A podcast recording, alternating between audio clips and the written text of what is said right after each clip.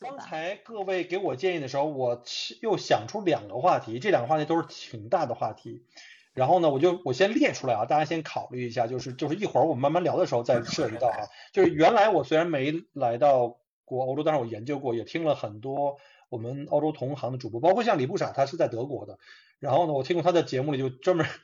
咬牙切齿的就讲说法国一身黑，尤其是叫巴黎一身黑，就是这治安的问题，就是尤其在这个意大利巴黎，好像西班牙也有类似的问题，所以他就就给我的印象就是说，如果我要去这几个国家，或者是像这几个国家的这种大城市旅游城市，像巴黎啊，像什么马德里啊，或者是像去去罗马，可能你遇到这种安全问题是一个很大的问题，这是第一个哈。那所以呢，刚才我说你们刚才给我建议说，如果自驾游的话，考虑要奥地利啊、瑞士啊、什么卢森堡、德国这些这些国家。那我第二个问题就是，除了安全之外的一个问题就是语言，因为欧洲跟澳洲不一样，你你你开个十万公里也都还是讲一种语言，但是到了德国以后，不是到了欧洲以后，各种不同的国家的语言都有，然后呢，路牌是不是也都会变成当地的语言？那对我来说就很矛盾，我就去了法国，法国人尤其是那么他对英语的那么排斥，这是我一直跨不过去的一个坎儿。所以一个是安全问题，还一个是语言问题，大家有什么建议？我觉得这两个问题都 Q 到了希尔。希尔，你个巴黎代表人啊，你作为巴黎代表啊，请你出列啊。首先，这个 安全问题，这个巴黎安全问题一直是被诟病的问题，因为我们也会经常听到啊，到巴黎的领队啊被抢了，啊被偷啊，被偷对，就这么说吧。可可鱼嗯是我现在为止就是遇到的第一个对巴黎印象很好的人。我是因为我是自驾，对，对我当时是说，我说天呐，你在巴黎，我好喜欢巴黎。他说啊，齐老师说，我你是我第一个见过喜欢巴黎的人。我说你有这么惨吗？因为基本上十个人来跟我说巴黎旅游，起码有九个人都会跟我在吐槽是吧？好可怕。嗯对呀、就嗯一般来说，如果你跟着团去的话，可能就会觉得比较可怕，因为那个团他会把你订到比较便宜的酒店，然后一般便宜的酒店的话，它都会在那个巴黎的北部。巴黎北部是公认的最乱的一个区域，就是你在那里被抢的几率很高。十三区很多不乱13区好多区区是我们订酒店的时候会有一个表现记不太清楚的，会告诉你哪几个区是不能订的，再便宜也不能订。十八区、嗯，十十八、十九区的，然后还有嗯九十三省，就是刚出巴黎的那个大巴黎的那一块儿，就九十三省那一块区域是不要去的。如果在嗯就是一般来说，你嗯如果住在那个塞纳河南部的话，是比较安全的。而且塞纳河南部它就是比较历历史啊，就是学术氛围啊，文化都比较强，所以一般自助游的话，建议你住在那个塞纳河南岸，就左岸。这样走路也可以去到一些著名景点。他们在那个香榭丽舍大街和在那个铁塔都被偷，甚至他说那种偷都有点半抢的性质，明明知道你知道他在跟着你准备下手，但他就会特别执着，对吗？最后，还是得手了。其实那个就是按法语来说，偷跟抢是一个单词哈。这个我第一次学到法国人好浪，法国人很浪漫，被我看出来了。但是就是在那个，就比如说铁塔那附近，尤其是现在铁塔那个附近，就有很多人，就比如说罗姆人，就我们说的那个吉普赛吉普赛人，吉普赛人，嗯，对，然后嗯还有一些黑人，他会在那里卖一些东西，或者做一些什么问卷调查那种，你就不要去理他就好了。他们可能就是在旁边就是看到的去问了一下，或者去理了人家一下，那个就很容易被盯上。还有什么送花的，还有是不是？说这个其实是我觉得这个你不理他，他不理你也都还好，其实怕的是他强买强卖套着你，你知道吗？但你知道强买强卖正经，我在罗马遇到过，太可怕了。我也是，我在米兰遇到过强买强卖，可哦是意大利的对，在意大利是送花，我想起来了，对，在对啊就是比如说巴黎那边，他的强套手环什么的也是有的，而且他是对。黑人什么的，两两个小兄弟夹着你，然后给你强买强卖，压力很大。就是你千万不要去理他们，不要去问价钱。你假装他不存在，当他空气一样，他会不会也去追你啊？他会来找你的，他会来找你的，会？会。我我有我有朋友，他就主被主动接近，就你你没理他，他还会会来，但你只要收好手什么的，他套不上就行了，你赶紧走。就还有一点，就他们会看人，就比如说你穿的一身名牌啊，或者是带的东西比较昂贵那种，他们就可能会盯上你。对，尤其是咱们中国游客，比如脖子上挂一个很贵的相机，然后稍微再带点奢侈品什么的，就是行走的提款机，真的。就是其实在巴黎非常重要的一点，大家可以听到，在巴黎，巴黎我我个人，天呐，这我说的我怎么那么心虚啊？但是我非常喜欢巴黎的 历史还有建筑什么的。我没有在巴黎遇到不好的事情，所以这可能对我对巴黎的呃印象还不错的原因。而且巴黎我是自助游去的，我去了好几次，还有去工作啊、去开会什么的，所以说给我的印象还是很好的。呃，但是在巴黎非常重要一点，大家都要记住，就是千万不要露富。你千万不要露富，就不要穿着就是满身 logo 啊，然后或者说背一个 LV 的包包啊，特别是亚洲人，因为亚洲人，呃，为什么呃，Michael 听到很多这种，因为这是幸存者偏差嘛。你在网上看到言论或者什么的，都是在巴黎出事的人告诉你的。你像我在巴黎开开心心度完了，我不会特别跟你讲，Michael，你知道我在巴黎我过得挺好的，我不会这么跟你说。呃，只是就是大家听到一些非常多的网上负面言论啊，就是呃，确实也是这样一点，因为是在巴黎就是曾经历过不好的事情，肯定大家才会在网上去讲这个事情。呃，一定不要露富，一定不要露富。我去巴黎的时候，当时接我的小导游啊，他其实呃经济条件什么都不错，但他我一看，我天呐，你怎么穿的这么简朴？他背了一个布袋子，可能超市那种几块钱的那种布袋子啊，连个包都没有，穿着一双凉拖啊，就整个人非常的松弛啊，这么。他说他说你千万不要啊，他跟我说你千万不要背有 logo 的包包啊，要不然就太容易被被偷被抢了。所以对我原来有，在巴黎一定要掩饰自己。我原来有朋友来是，我去那个机场接他，然后他一下一下飞机，就浑身都是那，个爱马仕，对，爱马仕，然后什么什么 Coach 真的爱马仕，我我疯掉了，我说你离我远在一点，巴黎要疯啊啊！你离我远一点，我怕被抢。对，一定要这种需要专车接送才行。对对 对，可以的确实是，可以是下路的。就请 请自己雇一个专车好了。哎，那我问一个问题哈，那像法国巴黎这种情况是这样的，那它作为一个大的旅游城市，是不是在巴黎以外？因为很多人跟我讲说，哎，说 Michael 你不用去巴黎，如果你不去看卢浮宫的话，你直接去往南，去法南非常漂亮，而且南法小镇啊、民对，然后民风啊、民风还有就是环境都特别特别优美，然后还有什么酒庄什么这个那个的，说就你就不要去大城市那个巴黎，除了那个以外，说都问题不大，对吗？对，其实那个我们说，就是如果你要看一些历史啊、博物馆啊、看展啊什么的，你在巴黎还挺好的。比如说时装啊，那些东西就是流行的那些东西可以。但是如果你要去领略文化的话，我建议去小，就是除了巴黎以外，其他的城市都可以，都很安全。嗯，法国很多地方都为什么我推荐法国？不只是巴黎啊，巴黎只是一方面。嗯，法国还有很多很美的这种酒庄文化，非常有历史的酒庄文化。嗯，你去对勃艮第啊，得我去过一次勃艮第之旅啊，在地荣那边啊，也是吃的也非常好。哇，那个生蚝特别的肥美，呃，就就没有没有难吃的东西。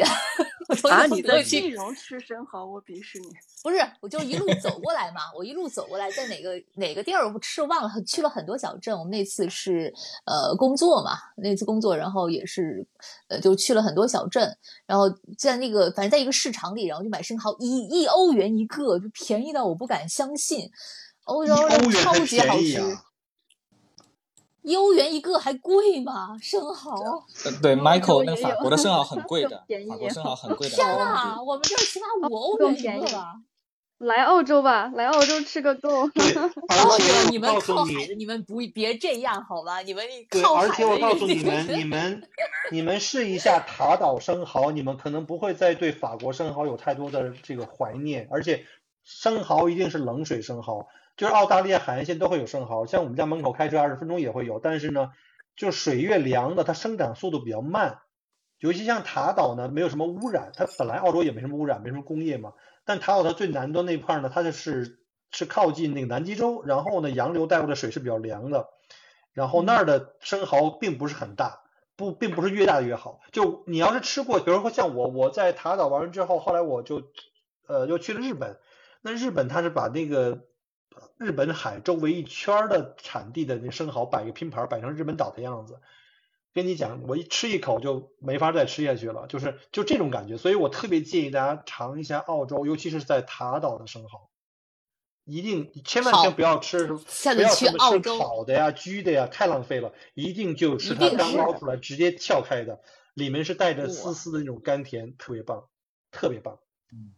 Michael 说的对，那种大生蚝不是很好吃的，冷水出来那种小生蚝确实不一样。哇，还有这边的什么面包蟹呀、蜘蛛蟹呀，哎呦，都特别特别棒。呃，那你下次一去澳洲一定吃个过瘾啊！Michael，你说的我面包蟹澳洲还是法国特产海？鲜。其实刚刚我们说了啊，除了就像 Michael 刚提的问题啊，除了这个安全的问题啊，其实真的除了这种大城市巴黎之外呢，法国其他地方我觉得还都是蛮安全的。其实法国的嗯话，你就国内人知道最多的还是南法，但是它有好几条线，比如说法国中部，它是一条古堡，就是古堡旅游路线，它那边有好多那个中世纪的古堡，包括像一直到那个布列塔尼那一块儿，还有我没看到啊啊，我光看到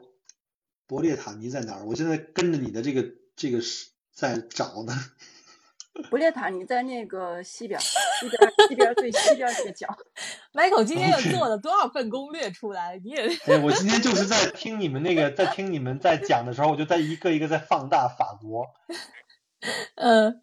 对，真的，其实如果说我们说法国之旅，不要真的不要以为它就是一个巴黎，因为法国的旅游资源超级丰富，欧洲很多小嗯镇呢都非常值得一去，都非常值得一去。那呃，其实我觉得欧洲旅游嗯的话，就比如说你稍微知道一点历史的话，我觉得最好的就是你选一个城，然后到那里去沉浸式体验个几天。你建个国都不行，还得选一个城是吧？对啊，因为它每个城特点都很都很鲜明啊。对，这是在欧洲的小伙伴提出建议啊，但是国内来的小伙伴可能他没有那么多的时间，所以说，嗯，大部分是大部分人可能我觉得你要是一个国家，啊，其实我是建议一个国家其实玩的就挺不错，比如说你这次选法国，下次选西班牙，其实我觉得就不错。嗯西班牙你可以再顺便去去葡萄牙啊、就这样子，其实就会安排的挺不错的。嗯，其实我们刚刚说了安全问题，呃，安全对问题，刚刚 Michael 第二个问题就是语言问题。这其实啊，我跟你说啊，Michael，我我这也是我的一块心病，因为因为就是上次也说到呃，另外一位就是那个黄坦克嘛，你也认识，他开了一个房间，就讲那个南法之旅啊。我上次我就是跟他们也聊，我说我特别想去南法，但是我也知道。法国人特别不待见英语，我也不会说法语，那说德语他们更笑话我好吗？然后他们知道他怎么跟我讲的吗？他说：“你这样啊，你先跟他们说中文。”我说：“啊？”然后他说：“他们肯定听不懂中文啊，所以他们就会试探问你，要不咱们说英语吧？你再跟他说英语，他就会很，他就会很流畅的跟你聊起英语来了。其实他们是懂英语的，但是他们肯定不是特别想说英语。如果说你先学一点点法语，跟他们先说，那你仅有那么一点点法语之后，之后呢，他们你再说英语都会好很多。据说是这样。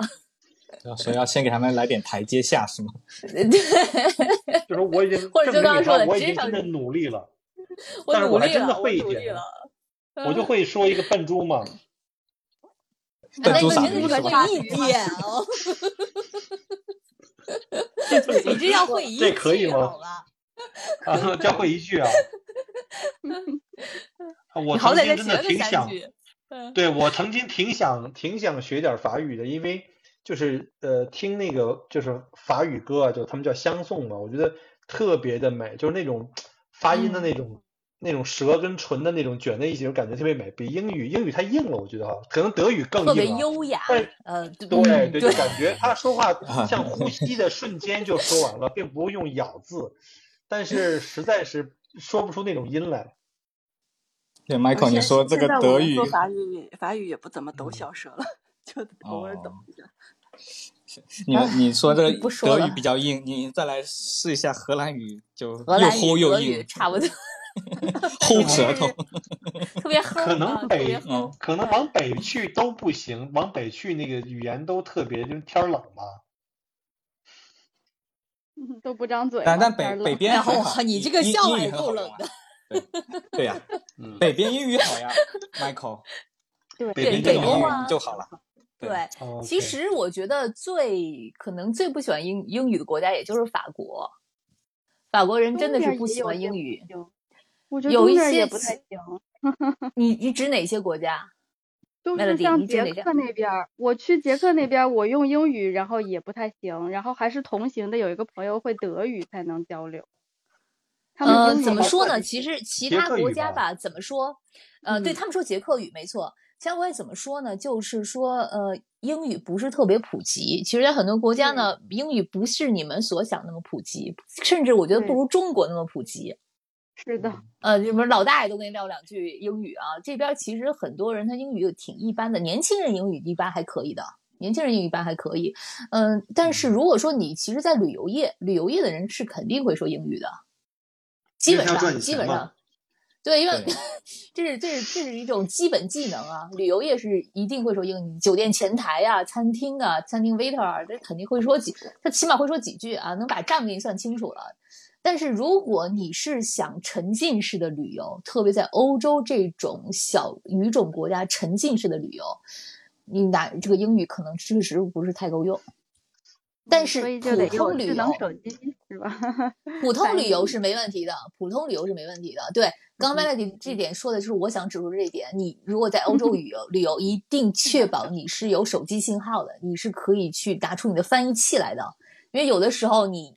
去市场，你你可能想去，哎，我想去市场买个东西，但那是市场卖菜的阿姨可能真的听不懂你在说什么，这时候你就拿出翻译器给她看。真的不要高估欧洲人的英语能力。呃，但是像我觉得刚刚那个石头说的对，它其实像荷兰啊，像那个北欧一些国家，它的英语程度要比东欧、南欧要好很多，还是要具体看你去什么国家。对对哦我，就像觉得刚才讲的，北部就是法国北部的话，至少讲英语你听得懂啊。你法国南部听不懂吗英语听不懂，我我一直怀疑他是装着听不懂，但是不他真们说听得懂了。你也听不懂啊。呃，对，这又是一点，这又是另外的一点，就是说他们以为他们在说英语，但是你不他们发音懂都是自己语言的，对，我最头疼的 就是有一次去意大利啊，然后我跟前台就是去一个呃小镇啊，跟前台前台我们俩鸡同鸭讲了半天，然后发现啊，他说的居然是英语嘛，因为那个他那个调儿一出来，那是意大利语的调儿啊意大利 no no no no turn to the line，就这，我说我我我当时我当时说我当时说你你你你对对对，你你 can you speak English？他说我说的就是 English 啊。慢慢地不是，要不然您再说一遍，我好好听听。对他们以为他说的是英语，但其实不是。所以这就是为什么我希望大家就是，如果去欧洲的话，你要不然租一个路由器或者什么的，你一定要有网络。呃，这样不管出现什么意外的时候啊、出现什么意外的时候，或者带着翻译器什么的，因为这种小语种国家啊，真的有时候真的不要高估他们的英文水平。哎，你这一说，我突然想起来，就是我有一次我带着我爸我妈去那个西班牙的太阳海岸那嗯一片儿，就是嗯自驾游，然后当时就出了个车祸嘛。啊，对，西班哦牙的那个租车也是有那个，你一定要买全保，就是全保之后哦西班牙什么人事情都不关你的事情。哎，对我我我插一句也不我插好吧？我插一句啊，这个 Michael，如果你到这些南欧国家啊，这些南欧国家都是以这种热情，但是热情这人另一方面他就比较随意随性，所以他呃他可能开车也比较随意跟随性，这 路上画的线呢也比较随意。我到意大利。我们当时刚到意大利，就是看路上线，我们说 看不太懂，为什么这个线到这儿没了？哎，那边怎么又出来了？啊，这是怎么回事？所以对对对，我到我到西班牙开车也是这种感觉，就是它那个路特别窄，而且不停的有那个环岛，然后你就不知道自己差到哪里去了，你也不啊，知道对对对对，对对，所以其实。其实你刚来欧洲一定要自驾游，真的选择你先到德语区来转一转，因为这一块儿的就是人怎么说呢，就是这个路好，路况是欧洲最好的，可以这么说，因为欧那个德国。嗯，它免费，而且很有一些高速是不限速的，呃，不是所有高速不限速，只有一部分高速是不限速的啊，所以它的路况非常的好。像瑞士跟奥地利的路况都是非常好的。你如果说就是从安全角度，我是建议你可以在以这个为中心啊，你先试一下。然后像真的是像意大利、像西班牙这些，我自己都考虑，我真的不是太敢 开自驾去啊，因为路比较难走，而且非常多的嗯特别窄。对啊，就就如果出了事儿的时候，扯皮这件事情就很头疼了。哦，你知道在那个你在德国租车的话，如果说你要到意大利的，他要知道你到意大利，奔驰、宝马、敞篷车是不准到意大利的，他会给你换别的，是就干脆就给你换成别的，对，哎，我给你换个菲亚特或者什么，换个便宜点儿的车，但是像奔驰、宝马小一点儿的车，对，他是不会让你去的，嗯，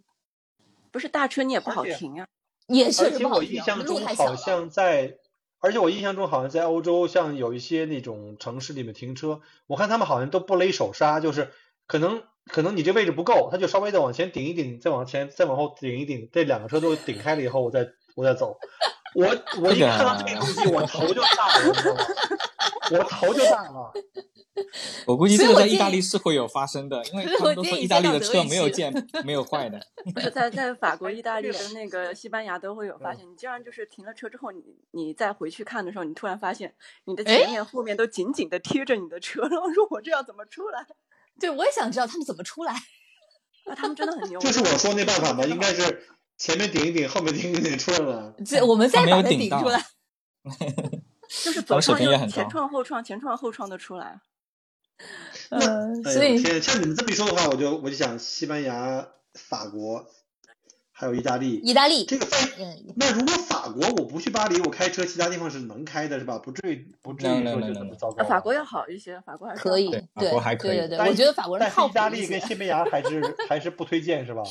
法国号称是拉丁三国里面最靠谱的呢。呃，你我我是建议去不要开太好的车，这是我的建议。紧凑不是大车说是意大利跟西班牙呃，开个紧凑型的，或者嗯对也这样也不容易被人盯上。那紧嗯凑型的，然后它有很多崎岖的小路什么的，呃，也好开一些，停车也好停，因为停车确实一个比较费事儿的，嗯。就是你要开个小麻而且的那个小的 SUV 也可以的。我不知道在欧洲怎么停车，但是在欧洲这么多国家，每个国家都有它不停的不同的政策，每个城市有它不同的停车政策。意大利有禁停区，然后呢，你像德国，它我刚才说的，它有那种呃看你这个排气污染的区，就你一不小心你就不知道犯了哪条规矩，你要收到几百欧的罚款，那挺不合算的。所以如果说一定要自驾的话，一定要小心，一定要小，心你还要研究一下看它那。个汽油是几号的，有些有些汽油好像不能进城的。是，就是这个意思，就是说你排出来这个般是那会超个超污染，嗯，叫什么？一个是汽柴油柴油车，柴油车不好进，德国啊很，多柴油车。是绝对不能进去的。对，千万所以就停到。城市外面，然后到里面的话坐公共交通，可以这样考虑。嗯，呃，我想插一句哈，就是呃，各位听友，你们有没有比如说自己曾经去欧洲或者去澳洲旅行的一些经验，愿意跟我们分享，或者你碰到过刚才我们讲过话题里的内容，包括治安的问题、开车的问题、语言的问题、吃的东西的问题，然后也欢迎你们在这个屏幕下面可以点击那个小手掌哈，来举手发言，跟我们来分享啊，别到时候让我们几个聊的一直很开心，你们只想听想想分享又没有机会哈，我就正好来插一句话。呃，另外刚才我看那个这个弹幕啊，弹幕那个某人呃留了一条，就是问这个欧洲的，就是说刚才我们不说要有手机要有信号要能翻译嘛，他好像在问说欧洲的这个网络覆盖如何，就手机信号的网络覆盖。网络覆盖我，因为嗯，一七年还是一八年开始，像我们欧洲的这些运营商，他就没再漫游了。所以，比如说我从荷兰去德国、法国、西班牙都没有漫游了，所以我的流啊，量都就是说你在。荷兰的运营商到德国去，还是跟本地一样是吧？对，所所以从那时候开始，我就特别喜欢到处跑，然后对，手机用的更多是我声明一下，是欧盟国家，欧盟哦，国家，欧盟国家，对，对欧盟国家，瑞士除外。英国，嗯，英国也英国我已经退出欧盟了。对对对，所以一定要注意是欧盟国家。如果说你嗯，有时候我们比如说去克罗地亚会经过黑山呢，黑山它就不是欧盟，所以那段时间我们会把手机给关掉，我开成飞行模式。然后过了黑山，到了再到克罗地亚境内，我们再就是打开手机。所以说，大家如果在外面的话，要一定要小心。如果说路过非欧盟的时候，呃，你要小心这个流量费。它那个会很贵吗？流量费？比如说我就用就用一天正常使用，会很贵吗？我觉得要看您的那个公司，对，对，因为我之前是在英国的手机，我拿到欧洲也能用，就是漫游费可能就是原来比如说是一毛钱一呃，比如说是一毛钱多少多少流量，现在可能要按一欧元多少多少流量这么算了，就是哦，那。是那是够贵的，那是够贵的。嗯，所以还是要小心一下你的运营商的那个资费的标准。就有一些运营商是收天价的，有一些会好一些，就会对跨国旅行的一些人比较友好，所以要看你的那个运营商。嗯，对，要基本上看你签的那个合同，合同上怎么写的，嗯，对对，而且你也可以就假落地欧洲之后去买一个临时的卡，哎，对，这个非常嗯推荐，买就比如买一个两周的卡、三周的卡这样的。对，沃达丰啊，什么 Labara 这些这种，就是预付的，你付个十块钱进去什么的，或者二十块钱进去，然后开一个月的套餐什么的，你就在那跑一圈。因为欧盟内，嗯，对它嗯它就包了流量之后，因然后欧盟没有漫游的话，你就跨国这些都没有问题。然后你说信号的话，啊，目前我个人是没有碰到过信号特别不好的，除非你在山区什么的。嗯，就是基本上城市说里如果我不考虑漫游什么的，只要我有手机，我打开了信号，基本上都能可以 Google 啊，或者是翻译语言什么之类的，对吗？对，对除非你到阿尔卑斯山那种特别高的山区去，正常来说呢，欧洲大陆都没什么太大问题的。OK，那看来还是比我们这个土澳大农村要好多了。呃，在澳洲旅行，就包括中国来的同胞也是，你们一定要注意，就是澳洲这边，因为地广人稀，其实最大的问题是地广人稀，而且澳洲的人工成本很贵，它的就是运营商啊，它包括像手机的覆盖，一定是人口稠密区。就是说难听点吧，就是我这个已经算澳洲挺大的这个运营商了，呃，基本上离开墨尔本两小时，很有可能就没信号。然后呢，比如说我举例，我要是在中部，我去乌鲁鲁的时候，就是澳大利亚最中心那块地方，可能我过去的话有两周，总共其中有大概四到五天，就是我提前发朋友圈说未来四到五天失联啊，什么东西都没有，不要人人还在，就是肯定是信号没了，就根本没有、这个根本没有这种就是对对，没有基站，或者说它可能有一些基站，但只用来应急。比如说你的拨达丰手机到了外面有一个 Telstra 的站，你不可以打电话，不可以上网，但是你可以打那个急应急电话，比如三三个零是可以打的，这是它的最基本的要求。对对，嗯但是你实际上没有用，所以呢，在澳洲，尤其你要去中部去玩的话，那基本上就是有的路你可能开进去就没信号，然后呢，这条路你说你万一车要坏了，我告诉你，很可能一个星期不会有第二辆车开进来。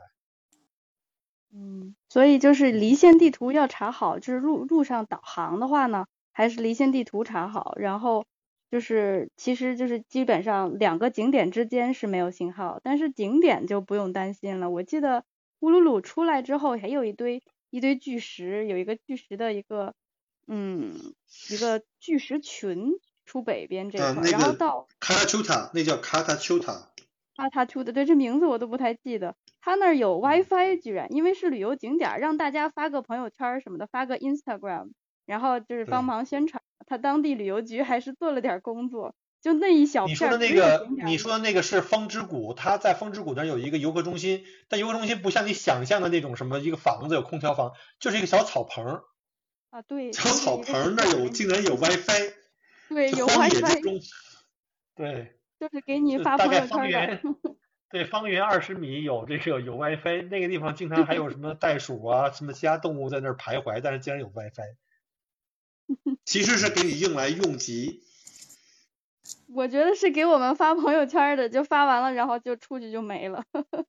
对，所以呢，如果澳洲小伙伴就是小呃我们的小小伙伴要是来澳洲的话呢，除非你在大城市附近去玩，如果你真的要驾车自驾穿越中部的任何地方，包括像沙漠地区，在这边呢最好是租用卫星电话，啊，租用卫星电话，这是最保险的，而且要带那种导航仪，不是 Google Map 啊，是那种就专门像 TomTom 这种的话离线导航仪。这个是在澳洲来说，基本上你去就是这个呃人口稠密区以外的地方必备的，这可能在欧洲的小伙伴是不能想象的。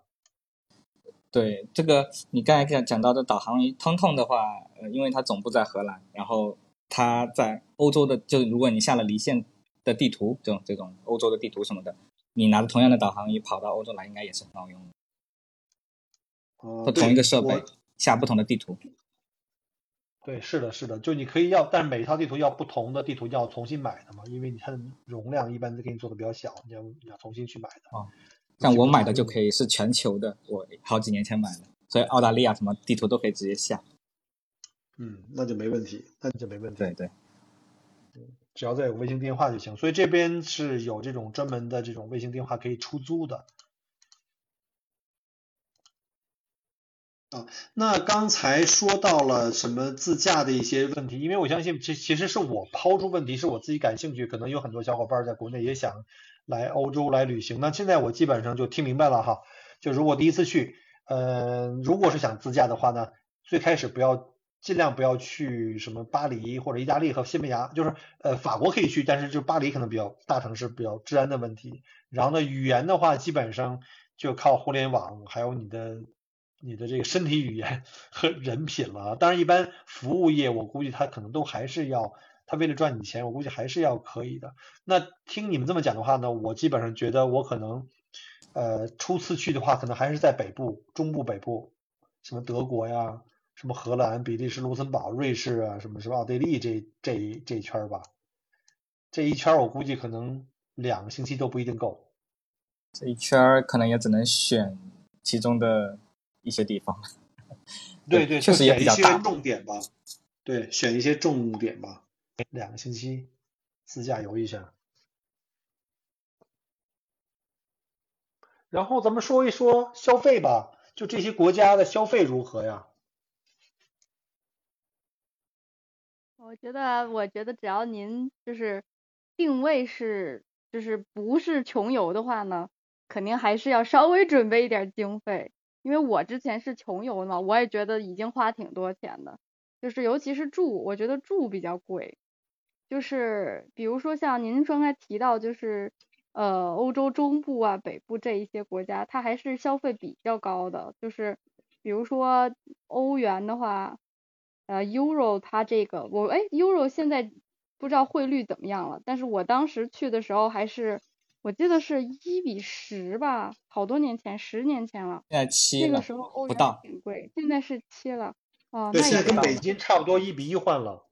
对，嗯对嗯，快速算就是一比那还行那要这么说的话，应该现在去欧洲游是最好的时候，因为那还不欧元。跌嘛。对嗯，那就不错了。不然的话，一般就是几十欧的话，你宾馆就哪怕是普通的，像那些 Ibis 那些连锁的，就是三星标准的那些酒店，基本上也是几十欧一晚上的。所以就感觉还是要准备一点经费的，如果不是穷游的话。而且还是要瑞士一般三星对吧，一般三星、四星的话，比如咱就一个国家算吧，因为不同的国家可能差别比较大。比如像在德国，像这种大的这种地方，像德国一个三星的连锁酒店，像什么三星，像什么希尔顿啊之类的，Holiday Inn 的这种 level 的话，大概要多少钱一晚？啊，这个是这个是石头你的专业吧？我我再看一下，我估计石头去赶紧去看一下。赶紧打开那个什么，对对对，哎，你知道吗？那个我是 Booking 的那个叫什么 Genius 会员，他还给我一个对，常客是吧？中文叫常对客。对，我看了一下柏林那边，可能也相对会算贵一点的地方啊。嗯，啊、好贵呀、两百来欧一天吧。对，这你可真是问到石，问到石头专业。就等等一下，柏林多少？两百多欧一天？一比四也要一百六以上，柏林疯了吗？最近你说的是几星级啊怎？么那么贵啊？三星起，我看的还是九月初的，都不是现在。你你现在更是不是看的那段时间有展会啊？这这个价格也太夸张了。我再换一天，我看九月十号，我马上查一呃下，啊便宜一些便宜一些跟澳币，澳但还币是要一百三以上。呃，对，因为就是呃，刚刚一些刚刚不知道哪个小伙伴说的啊，因为看地区，你像呃瑞士跟南法像这种地区呢，都是很贵的，都是可能。但是刚刚你刚刚说这个柏林一百一百九一晚，我也惊了，这是要干嘛？三星的，我记得我之前去玩就是七八十吧，如果是三，对，如果订对对对，如果要订的早的话，会有一些好一点、便宜一点的。但是除了真的瑞士啊多一点，三晚四晚。但你想，我我我可能有两年没定了，你你离开的时间更远，这个可能已经是不是我们认但识的那个但真的欧洲现在贵物价了。很多，我觉得你们可能你们的呃你们的物价还真停在可能两三年前，最近两年涨很多的。像嗯像我不拿不说别的，就说阿姆斯特丹的话，因为过去这几几年一直都在涨这个酒店，像伊比斯一百块以下绝对找不到的，哦，嗯，原来如就是我伊比斯算是超级便宜的这种廉价，呃，就跟国内的什么，我真的好久没看柏林七天啊这种现在已经这样了。嗯，嗯，哎，我能不能问一个问题？就是我为什么要去柏林？柏林有什么好玩吗？除了去看柏林墙以外，有历史的东东西以外，其实我跟你讲啊，东西柏林啊的历史。嗯，柏林，我一开始我也没看好。有一次我是我是因为呃也是工作原因去，展会的原因去了。然后去了以后，我还蛮喜欢柏林这个城市的，跟我想的完全不一样。感觉以前就觉得柏林就是德国首都嘛，是吧？德国其实一个旅游城市，它旅游景点、旅游资源就不是很丰富的国家，那柏林能好到哪里去？但是还挺出乎我意料的，柏林它是一个非常新潮的城市，我不知道你们它能想象得到碰撞的很厉害，它就是对，它是一个现代与古典相碰撞非常厉害的城市，反我出乎意料的新潮。其比起维也纳，维维也纳比比好传统。对维也纳属于非常精致嘛，对吧？就像嗯阿姆斯特丹很传统都是它做的非常嗯精致，就是就算是千年古都，嗯，对对对，对古老的城市，特别是一区啊，就市中心这种都非常就保存的非常古老。那柏林应该也是战争的原因嘛，所以它呃战后的东西修新修的东西特别多，所以它它是一个挺矛盾，它是一个充满了矛盾，嗯，也挺有意思的一个地方。但是我觉得，嗯，可能它不是像巴巴黎啊、像罗马那么著名的，因为它没有特别多的这种文化历史。它只有现代的文化历史，它没有那么多古迹。对，或者说，因为德国是不是因为德国建国就晚，因为战争的嗯原因吧，就是二战的这个，它是一个最核心的节点，因为它代表了，就是包括在战争、二战和冷战这个期间，柏林起到了一个很关键的一个节点，包括柏林墙的倒塌倒塌，所以可能历史的部分是不是会更大一点，就是更多一点比重？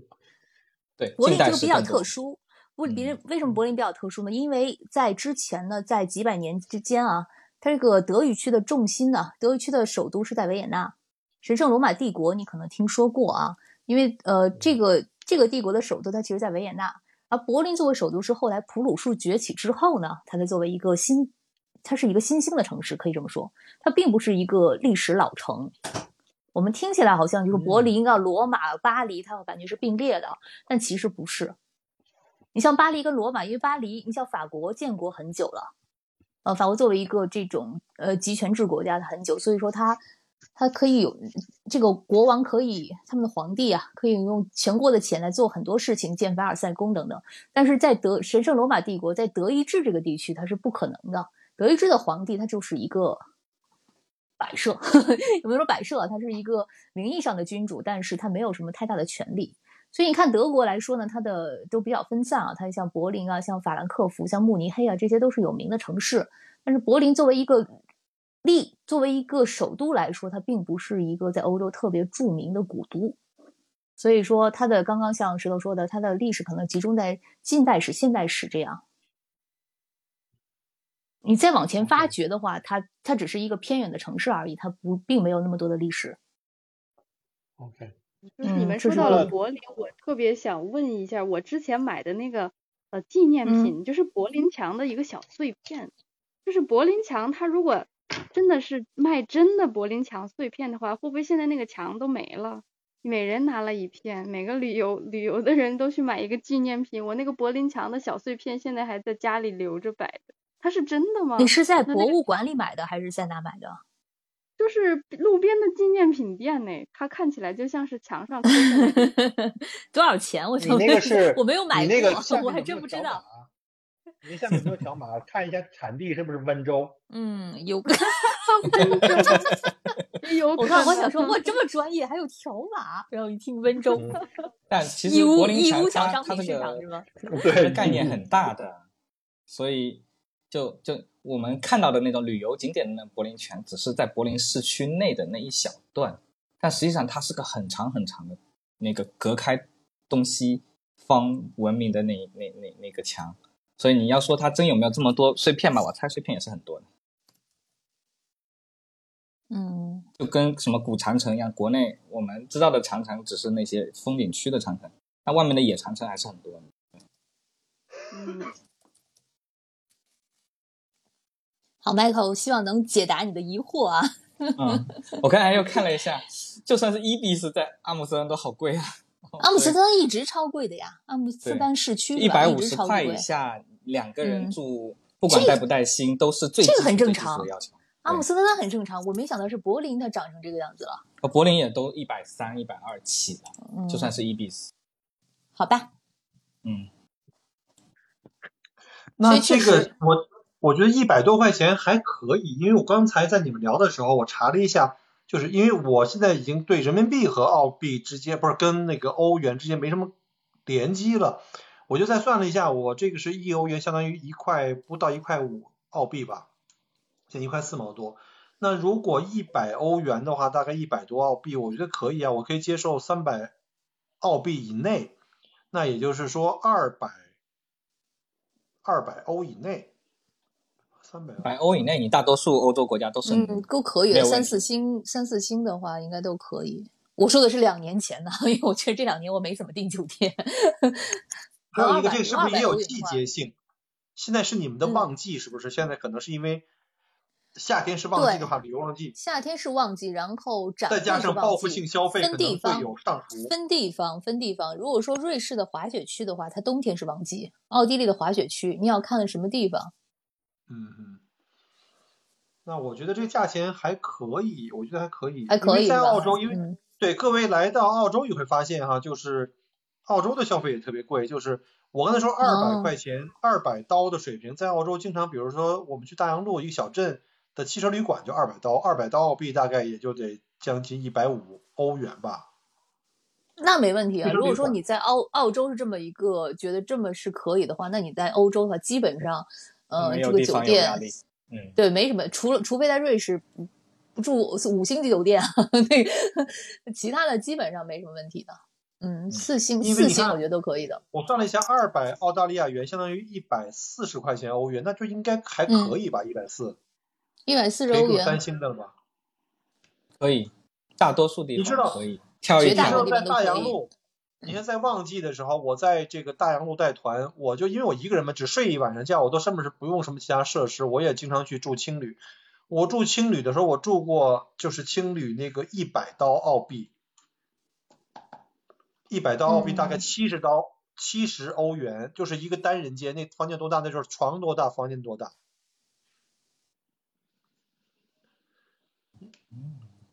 所以呢，那我觉得消费还是可以接受。然后像比如说南偏南欧一点的，也会更便宜一点。所以选如果你同样的这个预算去南欧的话，可能住宿的条件又会更好。你是说南欧是指这个法国、西班牙跟意大利吗对西班牙、意大利啊，还有希腊，如果你也想去的话，？OK，嗯，那边消费我感觉希腊特别坑，不建议去。希腊就是大家都觉得希腊分地方想，去希腊分对，地方，但是因为它呃是在岛岛上，岛很多特别地方贵，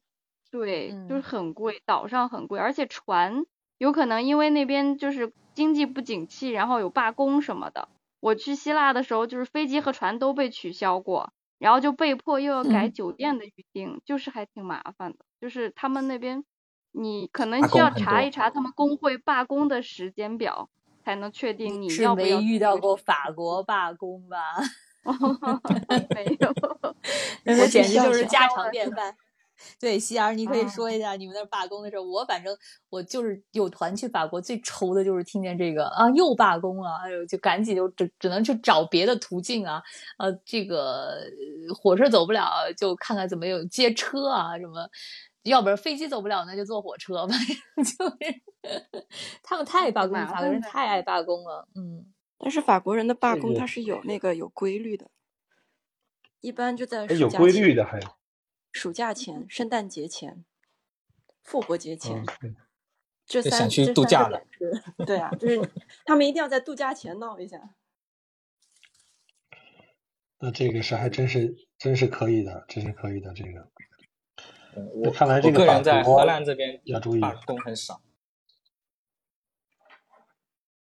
哎，那个，我现在越来越想在给自己规划欧洲之旅了哈。那我假如我说我要去德国的话，哪些城市大家觉得比较好玩？因为我看了一下，我现在看图，呃，北边有汉堡，有柏林，然后南边有慕尼黑，还有像这个斯图加特，我知道去什么看那些奔驰、宝马的，对吧？斯图加特我记得，还有像什么科隆啊，去看教堂，什么杜塞尔多夫不知道去看什么。大家大家对这些城市有没有什么，比如说推的这个优先次序？比如说，哎，你最应该先去这儿，然后再应该再去柏林，然后再去哪儿？有没有这种对德国的这种？我本人最推荐的是新天鹅堡，它是新天鹅堡的话推荐慕尼黑。大道。嗯哼，哎，对，就慕尼黑是比就是慕尼黑，嗯啊？南部嗯，对，因为我在奥地利嘛，所以说我熟的是比较就是靠奥地利，就是靠那个奥地利这边，因为萨尔茨堡跟慕尼黑非常近嘛，所以你可以考虑一下慕尼黑到萨尔茨堡这条路线，这个是非常值得来一一看的。当时周杰，哎，周杰伦那个拍婚纱照就是在新天鹅堡拍的嘛。对，我觉得那个石头他在荷兰嘛，他应该对德北德那边比较熟。我们其实是对你刚才讲的那个杜塞尔多夫、克隆这一边，因为靠近荷兰嘛，你可以把它当做荷比卢往外延一点的区域。如果你要玩荷比卢这一块，然后杜塞还有克隆这些可以算到一起，因为德国确实也比较大。说实话，从我的眼光来看比对较大。你，你要看你是不是想往哪儿走，你是想往南走，走呃那个奥地利这条线，还是想往想往北走，走荷兰、法国这条线，它还是不一样的。难道我两周都不能把这些走完吗？比如说，我有就点困难落地德国，在在德国租车，然后在德国境内可以擦边一下荷兰、比利时、卢森堡，然后在这边在什么奥地利、瑞士，这要三星期一个月。我得看一下，是看你要玩的地方到底有多少。每个城市如果只去过一个夜的话，其实是很不方便的，因为你下就是下午三四点才能 check in，check out 就早上十一点又得走了。如果你每个地方只去一天的话，会比较麻烦。对，嗯，那就太赶了。那其实因为跟澳洲不一样，你要去的这些国家，你数数也有五四五个国家了。嗯，每国家呢，起码有三四个很著名的城市。其实你这样算起来，你要去十几个城市。你不仅在路上，你要要开车，对。嗯，所以我建议建议去个两三个国家可能会好一点，选一个重点一点的路线。嗯，对，基本上你就分区块吧，什么南欧就西班牙、葡萄牙那一块，或者是然后什么北北意大利加西南法这么一块，然后奥地利和南南德之类的再算一块，加上瑞士可能，然后和比如再加西德一块，反正你可能得按区块来，跑不了太远。看来我是跑不了，要飞至少要飞五六次才能把把这个欧洲都给大概过一遍，再加上东欧的话，我估计真的要五六次了。嗯，呃，其实 我我不知道你可不可行啊，但是我以前也有玩过，就是那时候我还没有小孩，然后两个人就去买那个欧欧洲铁路的通票，他就可以嗯。去好多地方了，那就。嗯，这是个好主意，但是还是就是，就还是要看这个自己的时间的安排。我觉得今天对我最大的收获就是让我对整个的这个欧洲，就是这几个大的国家吧，比较时髦这个大的国家，可能又有了一个更细致的一个印象和概念，而且有这么多欧洲的这个小伙伴们可以给出主意。以后我要真的做行程的话，可能这样麻烦你们哈。哎，我我就不占太多时间，我想问一下，我们现在目前听节目的小朋友们有没有什么问题？关于欧洲也好，或者澳洲也好，可以举手，因为我们这个时间已经讲了有快两个小时，我们计划是，其实直播节目我们本来计划一小时，但每次都超额一小时，所以我们的欧洲小伙伴们也都有下午有其他的安排，因为周末嘛。然后呢，现在澳洲已经都快晚上十点了，所以呢，我们再有几分钟做个总结，有没有什么问题没有？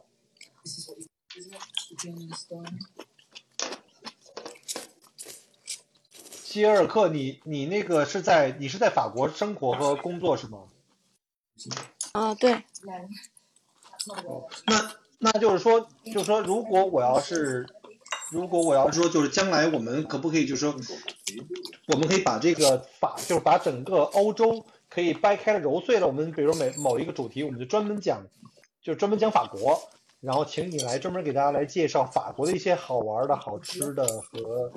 和建议的路线呢？有没有这种？就是或者说我们要去荷兰的话，就我们就把这个东西做得更细一点，因为对我来说，现在目前来说还只是一个框架，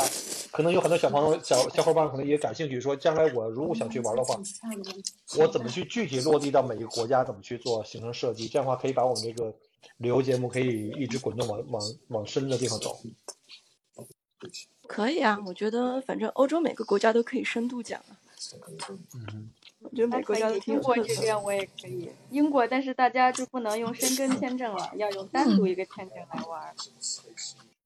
对我还没去过英国，最大的原因就是它缺一个签证，而且它那签证申请费老贵了。对，比较贵，有点儿贵族的旅游玩儿法了。就是，而且它其实也是因为有不同的风景嘛，就是不同，它其实是 United Kingdom，所以 Kingdom 是不同的，其实是算是不同的小国家，就是它是联合几个不同的小的地方，像 Wales，啊、这个威尔士，然后北边是苏格兰，对吧？然后还有个爱尔兰那边，北爱尔兰。对，然后还有整整整个的英格兰的这个岛本身都还是有很多地方可以去的。哎呀，发了啊！所以呢，大家如果想对英国感兴趣的话，我们也可以做一期英国的专题。哦对，在结束之前，正好也也在给帮那个谁也推一下哈，大家呃可能可能因为这次来的我推广的有很多是我的听友，那如果你还没有听过我们另外一位主播这 Coco 鱼啊，他在喜马拉雅也是一个这个大 V 主播啊，已经有一千七百多万的这个播放量，叫鱼眼镜头，他好像有不止一个专辑哈，他好像最大的这个专辑我看了叫鱼眼镜头，就是针对这个欧洲的新鲜事，如果大家对欧洲感兴趣的话。啊比如我现在就对欧洲很感兴趣，我就会要找一些欧洲的主播的节目去听，包括刚才讲过，就是很多听友可能也可能也听过别的，像什么李布傻呀、黄坦克这些在德国的啊，然后将来呢也希望再请希尔回来，还有石头，还包括 Melody 帮我们再讲其他的一些具体某一个国家，我们把这个那个国家作为一个主题，好不好？嗯，大家有没有。问题？在座的听友们有没有问题？没有的话，那我们今天就到此结束了吧？好的，谢谢大家，好吧谢谢各位然后我。稍后会把这个这期节目的录播呢，会上传到我的专辑。我不知道 Coco 有没有需要，如果需要的话，我也会把原版的录音给你一份，好吧哎，好的好的，谢谢谢谢谢谢麦克。？OK。那再次感谢今天各位小伙伴，谢谢石头，谢谢 Coco 鱼，谢谢希尔。然后呢，非常感谢各位一直在收听我们节目的这个听友们。我们 Michael 下忘了次再 Melody 见。啦。哈哈，我啊们自己人儿，，Melody，Melody。澳洲自己人儿。对，这是我 们澳洲自己人。这个其实这个期节目里，我觉得他更的身份更像一个欧洲的小伙伴儿。对，我叛逃到欧洲去了，其实应该多介绍点澳洲的内容，是不是？是是是是，不是我这这个节目就不讲澳洲了，尽量少讲，因为讲的太多了一些，好吧？那好，那再次感谢各位，我们下周再见，嗯，好的谢谢大家，拜拜。拜周末愉快。拜，谢谢大家，别忘了大家可以给每个主播就是点击头像可以送出掌声，好吧？那我们就退出了，然后我就给来关房间，我们下期再见，拜拜。拜拜。